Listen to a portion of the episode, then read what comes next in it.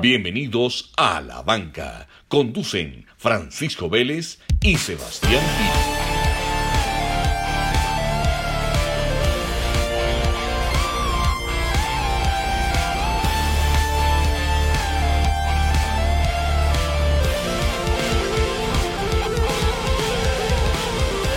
Sebas, ¿cómo vamos?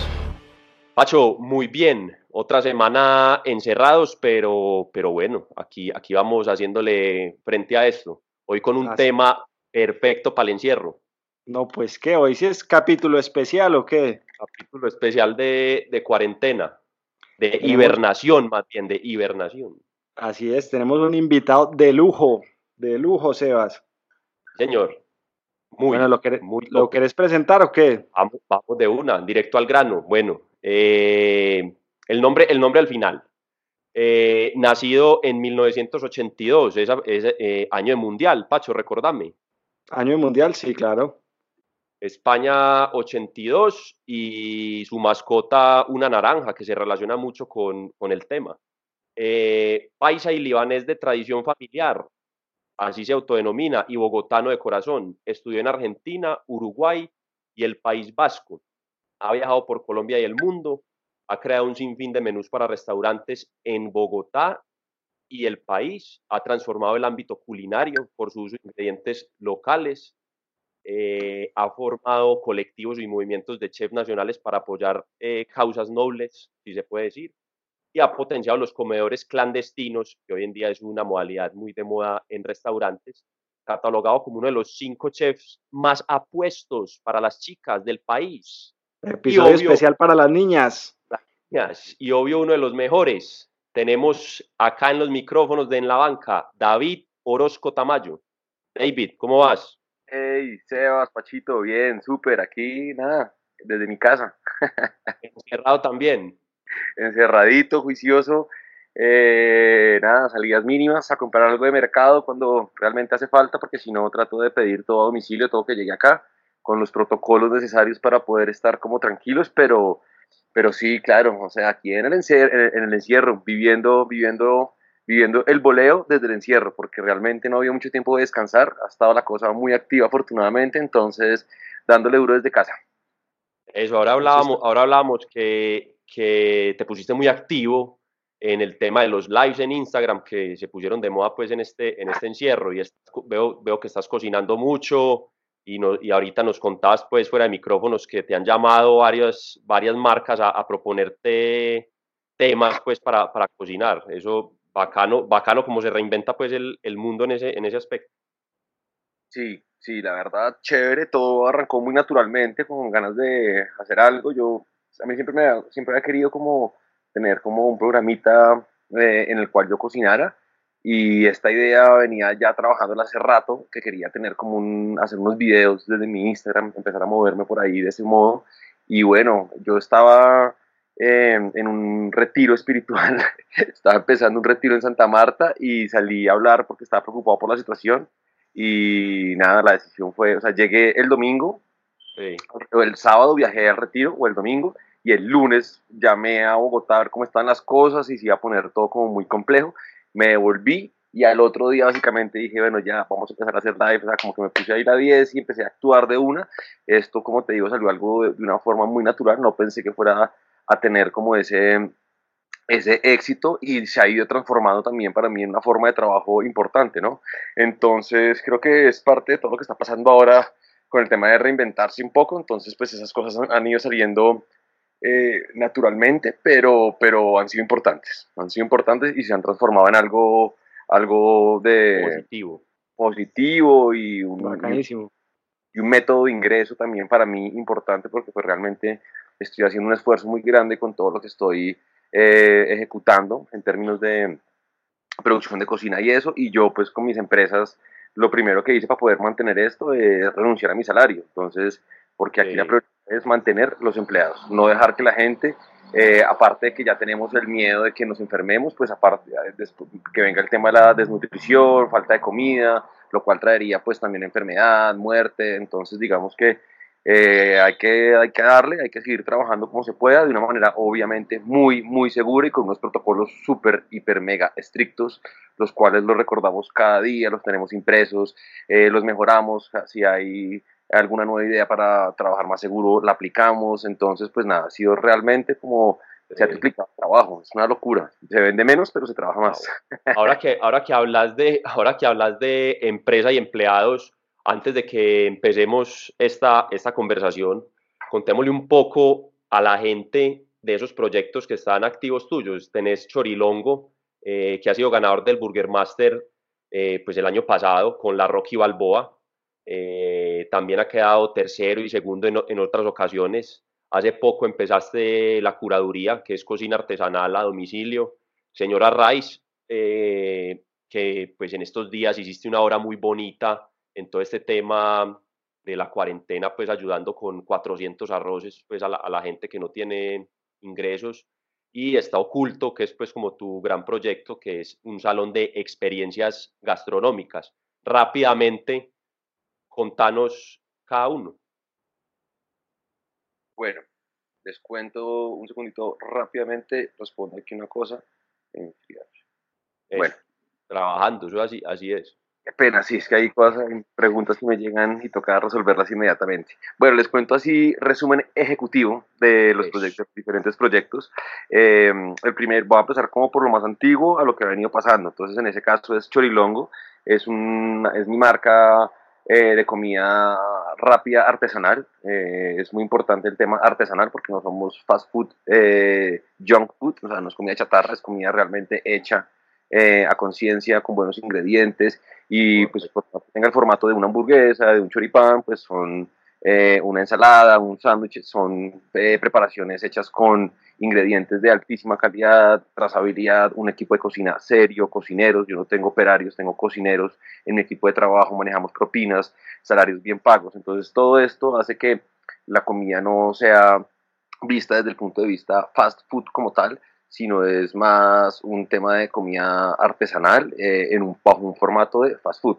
Entonces Chorilongo ya tiene siete, vamos para ocho años eh, trabajando, sí, nos hemos ganado el Burger Master en, su última edición y las otras dos hemos quedado de segundo y quinto. Eh, nos hemos vuelto una marca pues muy insignia en ese modelo de negocio, nos ha ido muy bien gracias a Dios, tenemos ya cuatro puntos de venta y vamos a abrir el quinto punto cuando pasó todo esto, pero bueno, digamos que los planes siguen, nos estamos reinventando, vamos a hacer que nuestra oferta gastronómica sea muy acorde a toda la situación, tanto en precio como en, en, utilización de materia prima, queremos ofrecer más platos vegetarianos, mejorar el tema de nuestros empaques, eh, en fin, mejorar nuestros procesos y todo esto para estar como alineados con todos los cambios que están ocurriendo en el mundo. Entonces, nada, Chorilongo, bien, es una marca que quiero mucho, estamos creciendo, ojalá lleguemos a Medellín prontamente. Después nace Oculto, Oculto es mi casa, yo vivo aquí eh, y pues como tú antes mencionabas, el tema para mí de la familia es muy importante, he sido y tal vez como donde yo más he aprendido de cocina a pesar de mis viajes y mi experiencia fuera de Colombia. Y en Colombia, digamos que cocinar para familias, en la familia eh, y para amigos ha sido como donde yo más he tenido oportunidad de experimentar, de gozármela, eh, de consentir a la gente, digamos que es algo con lo que uno nace, ¿no? Como con el, tema de servir, el tema de... Eh, cocinar para alguien, el tema de consentir a la gente, digamos que eso es con lo que, algo con lo que uno es muy nato, ¿no? Entonces es como que eso siempre ha estado en mi familia donde pues el tema de la gastronomía ha sido como siempre foco de reuniones, de pasar ricos, siempre es alrededor de la comida. Entonces yo quería transmitir un poco eso aquí en un espacio, eh, en este caso en mi casa, y pues bueno, se ha, se ha logrado algo muy bonito, se llama Oculto, estamos en un barrio que se llama San Felipe, donde están las galerías de arte, donde la mayor concentración de galerías de arte de Colombia, Em, y, la cocina es arte. Y la cocina es un arte, en mi modo de ver, sí, apela, altera y mueve los sentidos y todo lo que haga eso es arte. Entonces es un arte también que hace parte, es, es un arte necesario, ¿no? Entonces es como que, bueno, sí, uno puede ser muy arte, pero pues eh, es un arte, puede que sea, sea el día a día, pero sin embargo eh, eh, es un arte y no, no y creo que sí debemos verlo de otra manera y, valorar como el, esfuerzo y la inspiración del que está cocinando para nosotros porque estamos transmitiendo a, través de la comida pues amor, cariño, nutrición, entonces pues sí es un arte particular, pero lo considero que es, es un arte, ¿no?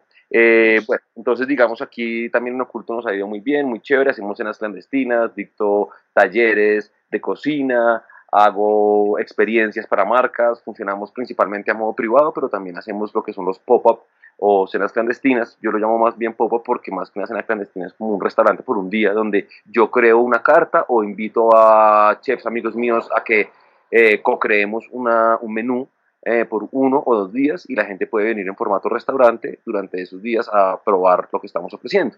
Entonces ha sido un concepto chévere porque siempre es diferente, se pasa rico, la que viene acá los, a cocinar, la pasa buenísimo, no se sale de su restaurante, se sale del día a día la rutina de cocinar lo mismo.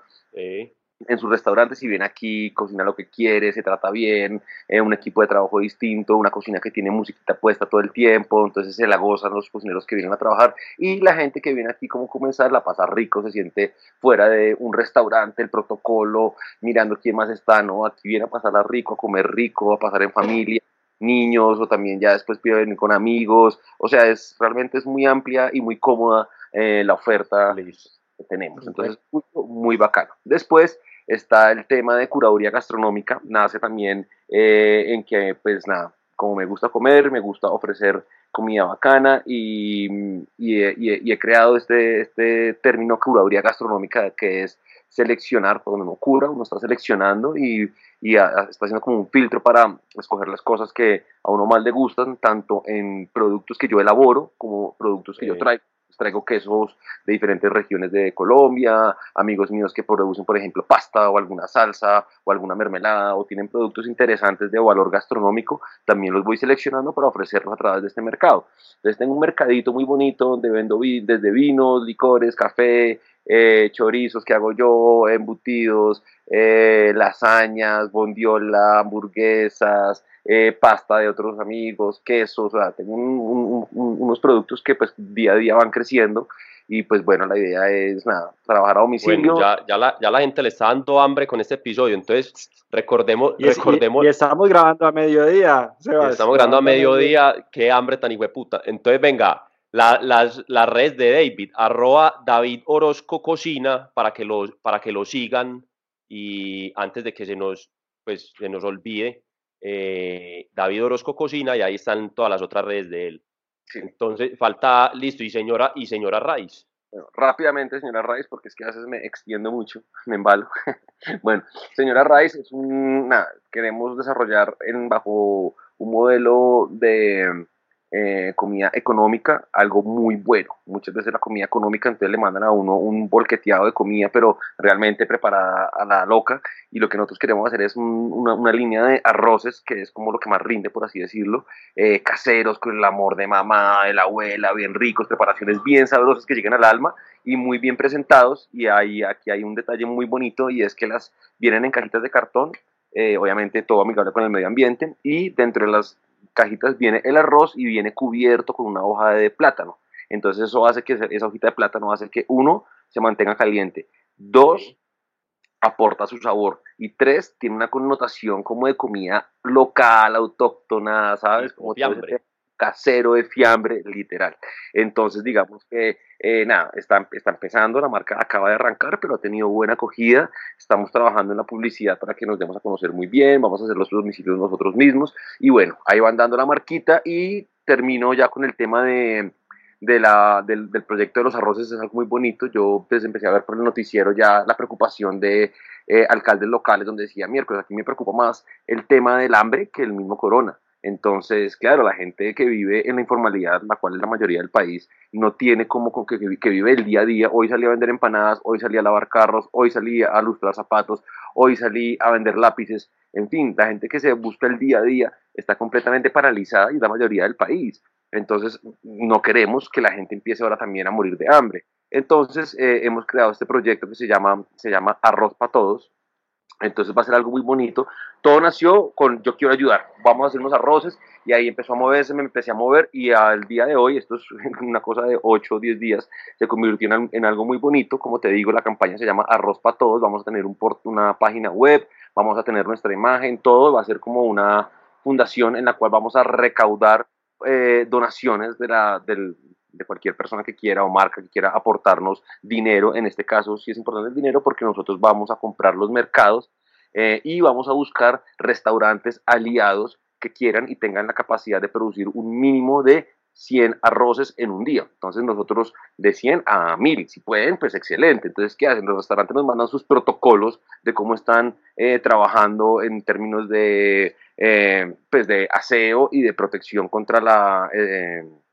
contra la contaminación pues, del, del, del, virus, o sea, que, seamos, que sepamos que estamos trabajando con gente y cocineros y cocinas muy serias. Entonces ellos nos mandan sus protocolos, se inscriben y nos dicen, nosotros podemos tener todos los jueves 200, 300 arroces, perfecto. Nosotros cogemos, les, les mandamos el mercado, ellos llegan, cocinan en su restaurante los arroces y pasa la Cruz Roja o la Asociación de Recicladores o con, la, con el grupo determinado que estemos trabajando. Cada uno tiene como su diferente eh, capacidad para distribución, recogen la comida y van y la distribuyen. Entonces es muy chévere porque los restaurantes se van a convertir en estas cocinas que necesitan todas las ciudades y localidades donde pues esté dando de comer, pero quién las paga, quién paga a los cocineros, quién sostiene eso. Entonces, en este caso es muy bonito porque los chefs, los restaurantes van a aportar eso y nosotros vamos a aportar sencillamente la recaudación de fondos y la logística para entregar la comida, que los restaurantes la cocinen y que salga de ahí y se distribuya para la gente que lo necesita. Entonces, creo que esto tiene mucho futuro y no vamos a hacerlo solamente por estos días de cuarentena, sino después de eso, creo que va a ser una labor que va a continuar y va a servir a mucha gente porque el hambre es un tema que siempre está, no nos damos cuenta, pero todos los días se muere gente de hambre en Colombia. Entonces, pues nada, vamos a continuar con eso y estoy muy contento con este proyecto porque vamos a ayudar. Filantropía, filantropía eventualmente. Mejor dicho, qué invitado el que tenemos. ¿Ah? Vamos. No, David, espectacular esos proyectos. La verdad que nos emociona mucho escuchar que estás en muchos proyectos, o sea, no estás en uno solo, sino que constantemente te estás moviendo. Yo tenía una pregunta para hacerte. En, la historia del cine hay un club de la pelea que es muy famoso, que se llama La Cubeta de Sangre. De la Cubeta de Sangre nace un boxeador que se llama Rocky Balboa. Y ese boxeador, digamos, salió a retar al mundo a Apollo Creed. Contame un poco de tu versión de Rocky Balboa, ¿de dónde sale esa versión tuya de hamburguesa con ese nombre? Ok, bueno, eso fue muy bacano porque, a ver, realmente también se fue como dando eh, las cosas de forma muy natural. Yo hice para las pruebas, para hacer la hamburguesa del año pasado, eh, tengo un comité de foodies al que les presento opciones. Entonces vine y preparé cuatro hamburguesas diferentes, tres, perdón, tres hamburguesas diferentes, y tenía una que yo decía, esta es la que me vengo imaginando todo el tiempo, después tenía otra también muy buena. Y el último día fue, pucha, yo prometí tres hamburguesas, ¿qué hago, qué hago, qué hago, qué hago, qué hago? Y dije, ah, bueno, vamos a meterle esta sencillita, tin, tin, pepperoni, pum, pum, pum. Y pues terminó siendo la, la, ganadora, la, la, que arrasó como todo el mundo. Esta es, esta es, esta un, un, paréntesis ahí, David, como suele pasar mucho en los éxitos, en, en todos los, eh, los músicos, sus grandes éxitos los crean a última hora, los deportistas en el último minuto logran el triunfo y mm. eso suele, suele pasar en la vida. A última hora salen las grandes ideas. Chévere, total, total. Y de, y de forma y sin pensarla tanto, ¿no? Que sea como un tema de inspiración, fue como algo que llegó. Entonces, nada, y la hamburguesa pues tiene eh, un ingrediente italiano, italoamericano, que es el pepperoni. Eh, y qué mejor ejemplar del el italoamericano que el mismísimo Rocky Balboa. Entonces fue muy ah, bacán. Buenísimo. El man es italoamericano, es boxeador, compite, está en una... O sea, entonces fue perfecto toda la campaña porque todo se asoció con competencia, con boxeador, con un man que la lucha, que la guerrea. Y el Burger Master es una guerra dura, no solamente es una guerra berraca con uno mismo porque es que uno se agota. O sea, yo del primer Burger Master tengo una lesión que aún tengo. Mi mano, mis mi mano, mis dos manos, especialmente la derecha, me tocaba al final ponerme inyección de Voltaren y Neurobiol porque no podía apretar, o sea, una cosa pero Estás, pero estás seguro, hombre, que es de la hamburguesa o de otra cosa, hombre. de pinzar, de pinzar, pinza. Cocinar. De, sí, y estar parado, parces, también lo deja uno agotado, eh, tomé café todo el día, Red Bull, no les voy a mentir, a las 8 de la noche me tocaba mandarme un guarito, un biche, algo, porque si no, realmente ya no podía seguir. O sea, yo me levantaba a las 6 de la mañana a hacer mis ampladas, a las 12 estaba pegado a una parrilla y no paraba de parrillar. 30 hamburguesas, 30 hamburguesas, 30 hamburguesas, 30 hamburguesas, limpia plancha, 30 hamburguesas, limpia plancha, 30 hamburguesas, sin parar 7 días. Eso desgasta cualquier ser humano. Entonces, digamos que realmente los últimos días a las para el servicio de la noche, por lo menos un guarito, un bichecito, pues para coger perrenque y berraquera, porque si no, cada uno no me podía parar, no me podía, pues hasta era como mal que no me, no me dan las Y yo hago deporte, hago ejercicio, me gusta correr, subo Monserrate, subo Cerrotusa, pero berraco, berraco, berraco, el voleo del Burger Master es un nivel importante. Bueno, ahora, ahora, que está, ahora que estás hablando ahí, David, de, le pusiste el tema de Rocky, la competencia, eh, los empleados, toda la cosa. Bueno, una cocina sin duda es un equipo, o sea, es, es un deporte en equipo. Me imagino, me imagino que hay posiciones.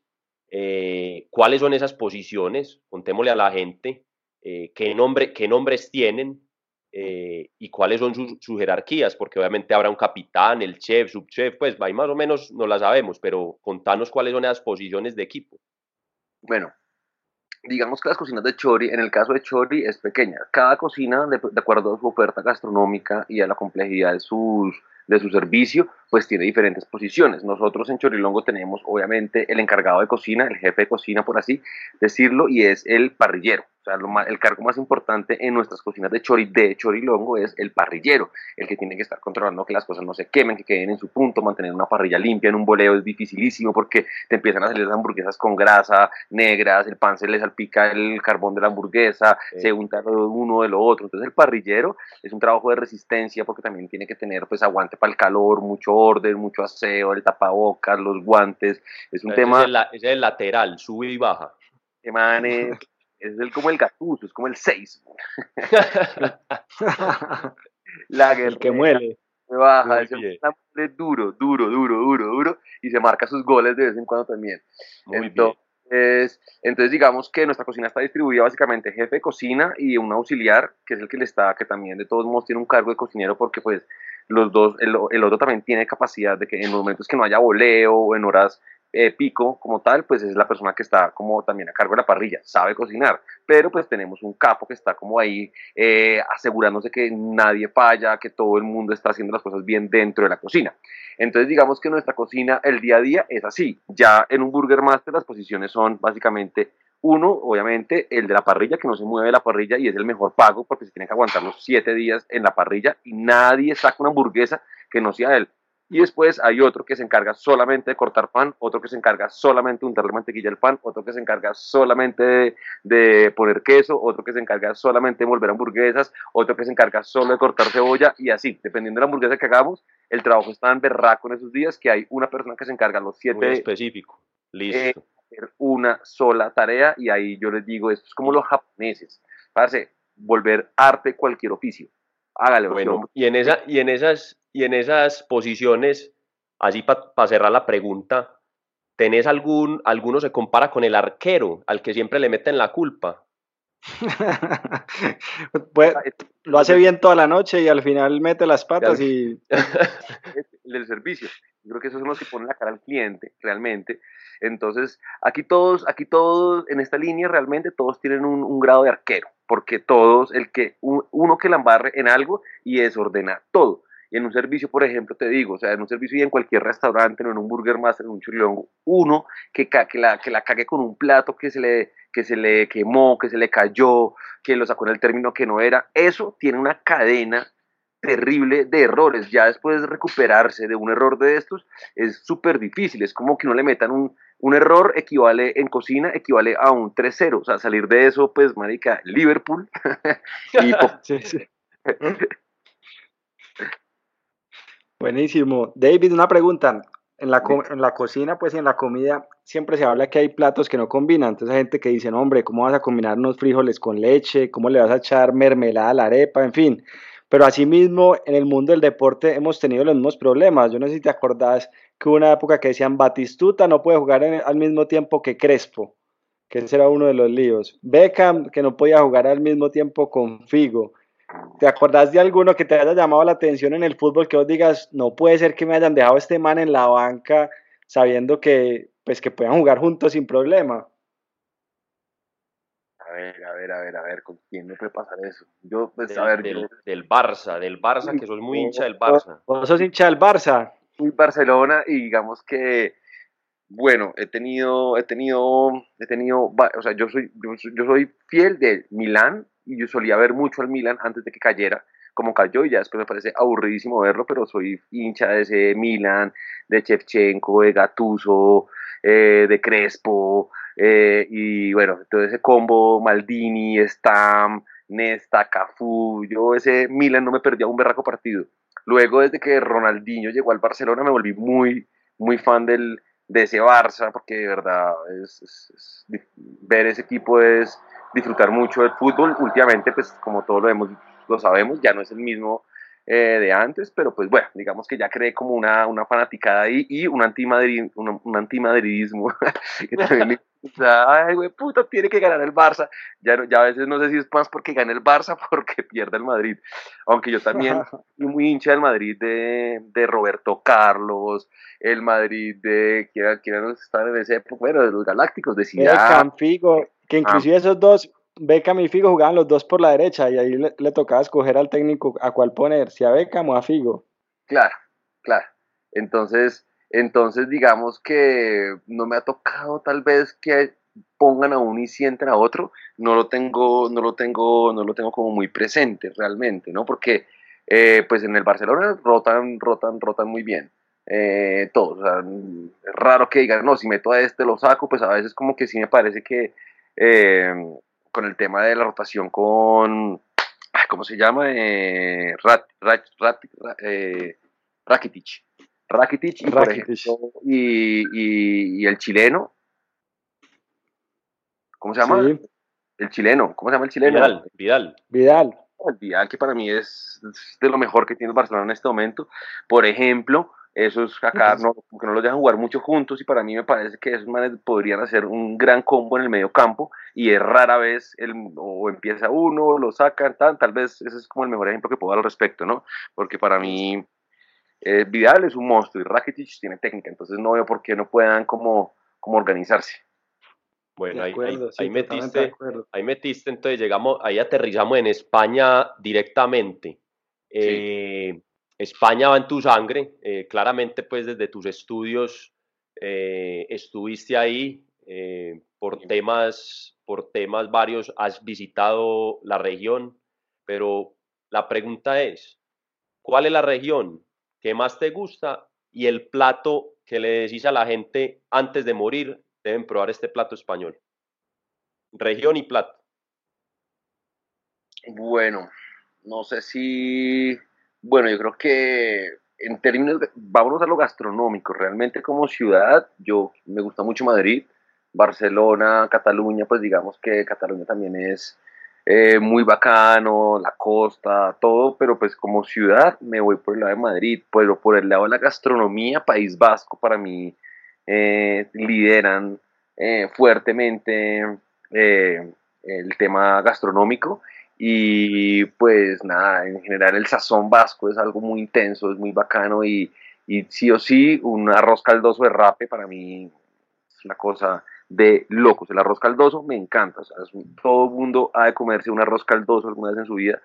Eh, y si es con rape, que es mi pez favorito, el, el rape es un pez, para mí es un pez marisco, es como, tiene dos lomos por dentro que parecen como dos lomos de langosta y tiene una textura entre pez y marisco increíble y para mí esa mezcla de arroz caldoso con rape al estilo vasquito, con ajo tostado, con sus toques de vinagre por ahí, eso para mí es felicidad absoluta. Si no, si no me aclaras que el rap es un, es un pez, pensé que estaba hablando de música, David. Te lo... ¿Oíste? La misma, la misma pregunta, la misma pregunta, pero en Colombia. Colombia se divide en cinco regiones, ¿cierto? Eh, andina, costeña, los llanos. ¿Cuál es la región que más te gusta? Porque sabemos que sos un hombre de la tierra, has viajado también. Eh, ¿Cuál es la región que más te gusta, que te llama la atención gastronómicamente? Y el plato, Danos un plato, región y plato para Colombia. Pues mi familia, mi familia es principalmente de Antioquia, pues la de mi padre es de, aquí, de, aquí, ni siquiera de Bogotá, de Cundinamarca. Eh, entonces, pues digamos, pero las dos familias han estado muy cercanas al campo. Y para mí, cocinar en leña, mi cocina, mi propuesta gastronómica es muy basada en los sabores eh, logrados a través de la cocción lenta y en leña. Entonces, yo definitivamente eh, mi plato así de antaño por excelencia, lo que yo más disfruto, lo que más la gente le gusta cuando lo hago, como que no pueden creer el nivel, es el sancocho. Eh, para mí es un sancocho hecho en leña, trifásico, auténtico, de la finca, como se debe hacer, un sancocho que dure mínimo unas 5 horas de cocción mínimo, ahí estamos hablando de un sancocho serio, un sancocho de menos de 5 horas, es un buen sancocho seguramente, una gran sopa, pero un sancocho potente para mí, eh, tiene que tener por lo menos 5 horitas de cocción en leña eh, y definitivamente para mí es de los platos eh, que me identifican como cocinero y como comensal. Entonces, hincha de Medellín o Nacional? Yo soy hincha del Nacional, sí o sí. Sí, señor. Y de la montaña. El David, el David de las montañas. Dime, dime. Que sos, que sos andino entonces, sos andino completamente. Sí, sí, sí, yo soy de la montaña completamente y, y bueno, pues la montaña antioqueña tiene un sazón particular. Eso es así, eso es así. David, me puse a, buscar, a ver, pues, qué pensar, si conoces eso si, pues, o, o, si no, no importa. Me puse a buscar algunos deportes en donde, obviamente en todos los deportes la alimentación es importante, pero en los deportes en donde la alimentación es fundamental. Y por ahí me encontré que ahorita hay un deporte que no ha parado, que es el sumo. El sumo sigue ahorita en competencia sin público. Eh, estos personajes tienen dietas de casi 20 mil calorías al día, almuerzos de 10 mil calorías cada una. Eh, ¿Qué tanto conoces de la cocina japonés, japonesa? Pues mira que es, ahora que lo mencionas me parece muy loco que una cultura que se alimenta tan bien como la japonesa. Muy raro ver eh, la obesidad en Asia no es lo más normal, es bastante particular, en Japón menos, eh, en Asia hay mucho taoísmo y toda la, religión está súper atada a la alimentación. Entonces es muy particular que de repente haya este deporte allá donde sobrealimentan a la gente de esa manera. Eh, me parece muy loco. Yo no soy muy seguidor del sumo. Eh, mm, sí, como que no le, no le, encuentro como el, la gracia mucho. Pero, pero sí, me parece la verdad muy loco que esos niveles de sobrealimentación no, no, no, no, no les veo mucho el sentido y sí creo definitivamente que, que la alimentación en todos los deportes es completamente determinante. O sea, esas son las cosas que yo digo del PEP, que puede que pareciera un militar, pero parce, si yo fuera técnico en el equipo, yo le diría, mi, mi hermano, venga para acá y a cada uno le voy a diseñar su dieta y se la van a comer todo lo que yo diga cuando yo diga. O sea, me parece que eso es clave. O sea, uno es lo que uno come uno, eso es las frases más viejas, más redundantes, todo el mundo lo ha escuchado, pero no se la toman en serio. Y no es lo que uno come. Entonces, digamos que para mí el tema de la alimentación para hacer deporte es total. O sea, yo que juego fútbol, que hago deporte, que corro, ustedes lo saben. Como, o sea, hay, hay platos que uno se come y al otro día está hecho un lento y uno cree que ya me siento bien, con fuerzas tengo ganas, estoy súper sólido y que va, estoy hecho una vaca lenta, eh, paila. Entonces, digamos que, y uno después al otro, y uno va y come una cosa mucho más equilibrada, lo que uno tiene que comer, que el hierrito, que la caloría, que la pasta para que la queme más rápido, y uno está hecho un tote. Entonces, definitivamente uno es lo que come y en un deporte de alto rendimiento que no es un partido, sino son 200 en, en, el año, bueno, no sé si 200, pero sí, no sé, 150, ¿cuántos 80, 80, y 85, 90 los que más juegan.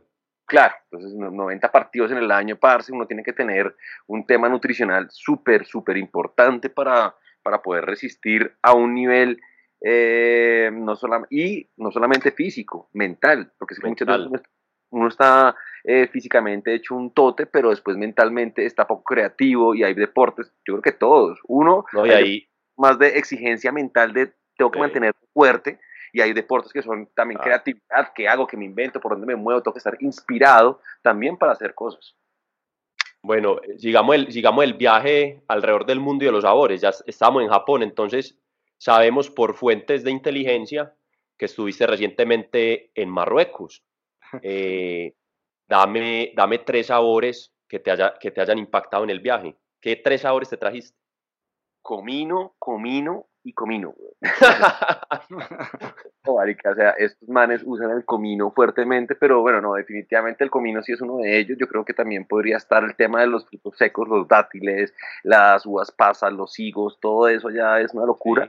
Eh, entonces, ese sabor dulce, eh, con, eh, en contraste con el especiado y otro sabor muy importante, el del cordero. Allá el cordero es muy diferente a lo que nosotros conocemos acá. Eh, aquí manejamos una dos especies, allá hay como cinco, seis, siete especies diferentes de cordero, carnero, chivo, ovejo. mejor dicho, hay, y los corderos son gigantes y el cordero está en todas las regiones de Marruecos. Entonces digamos que yo creo que esos son los, los, los tres olores, aromas, sabores que más percibí durante todo eh, el viaje fueron esos, las especies lideradas por el, por el comino, luego el tema de los frutos secos liderado por el, higo y, o, el dátil, y el tema del cordero también definitivamente fue algo que marcaba mucho, incluso pues cuando uno como también trabajan mucho el cuero y todo eso, entonces los olores de verdad en las calles y todo eso se mantienen, es cordero, comino y digamos que el fruto seco no está tanto en la nariz, pero pues sí en boca eh, marca, marca mucho. Perfecto. David, para, ir cerrando, hay una película muy famosa que fue ganadora del Oscar eh, alrededor del tema de cocina, donde un personaje, va a ver si de pronto recordar la película, un personaje, Auguste Cousteau, decía, cualquiera puede cocinar. ¿Qué pensás de esa frase? ¿Sabes cuál, de qué película estaba hablando? Mejor película animada que ganó ganadora del Oscar. Sí, sí, sí, claro, la ratica cocinera. Obvio, pues no solamente todo el mundo puede cocinar, ¿verdad? Me parece que todo el mundo debería cocinar, realmente. Yo creo que, y eso es de las cosas que esta cuarentena nos está enseñando, y ahora que estoy haciendo los live, la gente lo agradece mucho. Y dice, bueno, que yo sabía hacer un berraco huevo y ahora estoy haciendo patacones con hogado. Gracias. y es que eso es muy bonito porque entonces uno también empieza a valorar lo que hay detrás de la comida, no solamente el ingrediente, cocinar, sino después limpiar, lavar, mantener las cosas en orden. Entonces yo llegaba a mi casa y quería que mi eh, o esposa o mi esposo, porque hay gente que también el esposo es el que cocina y que se queda en la casa, o la persona que trabaja en mi casa y me cocina, o el mismo restaurante que me está vendiendo la comida a mí, quiero mi comida y la quiero ya, y me llega un poquito, no sé qué, y quejo, y me que marica, dése cuenta del trabajo tan berraco que es cocinar con amor, con cariño, hacer las cosas bien, eh, entonces digamos que me parece que es algo que todo el mundo debería hacer, ser consciente de lo que cuesta sacar una comida bien hecha y aparte de todo, pues hacerla, uno tiene que poder, o sea, eso es eso es esencial. Lo que pasa es que ya en esta sociedad que vivimos, pues uno puede pagar por las cosas, pero yo creo que eh, cocina, uno tiene que saber cocinar, prender fuego, eh, qué sé yo, eh, no sé, bañarse, conseguir agua, conseguir líquido, hay cosas como que son tan esenciales que uno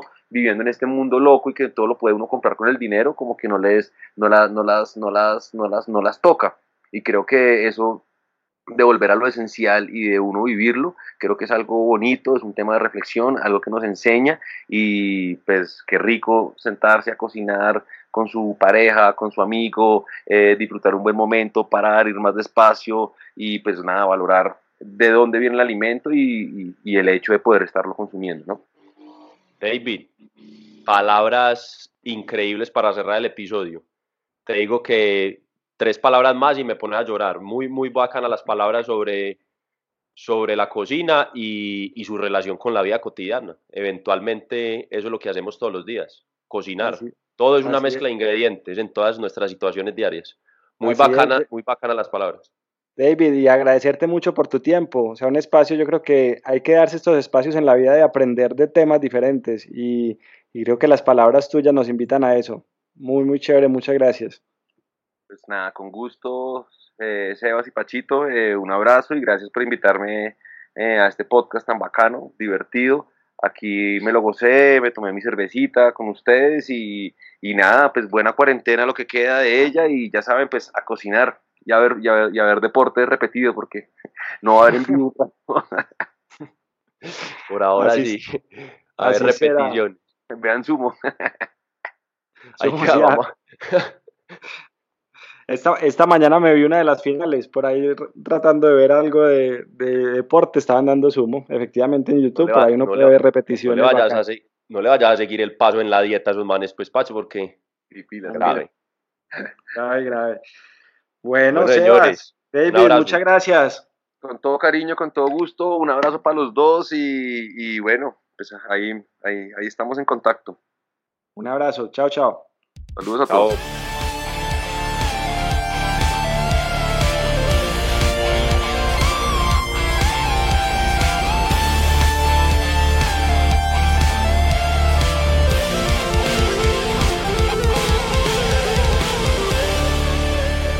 Las opiniones expresadas en este podcast son responsabilidad exclusiva de los conductores y no representan las empresas para las que trabajan.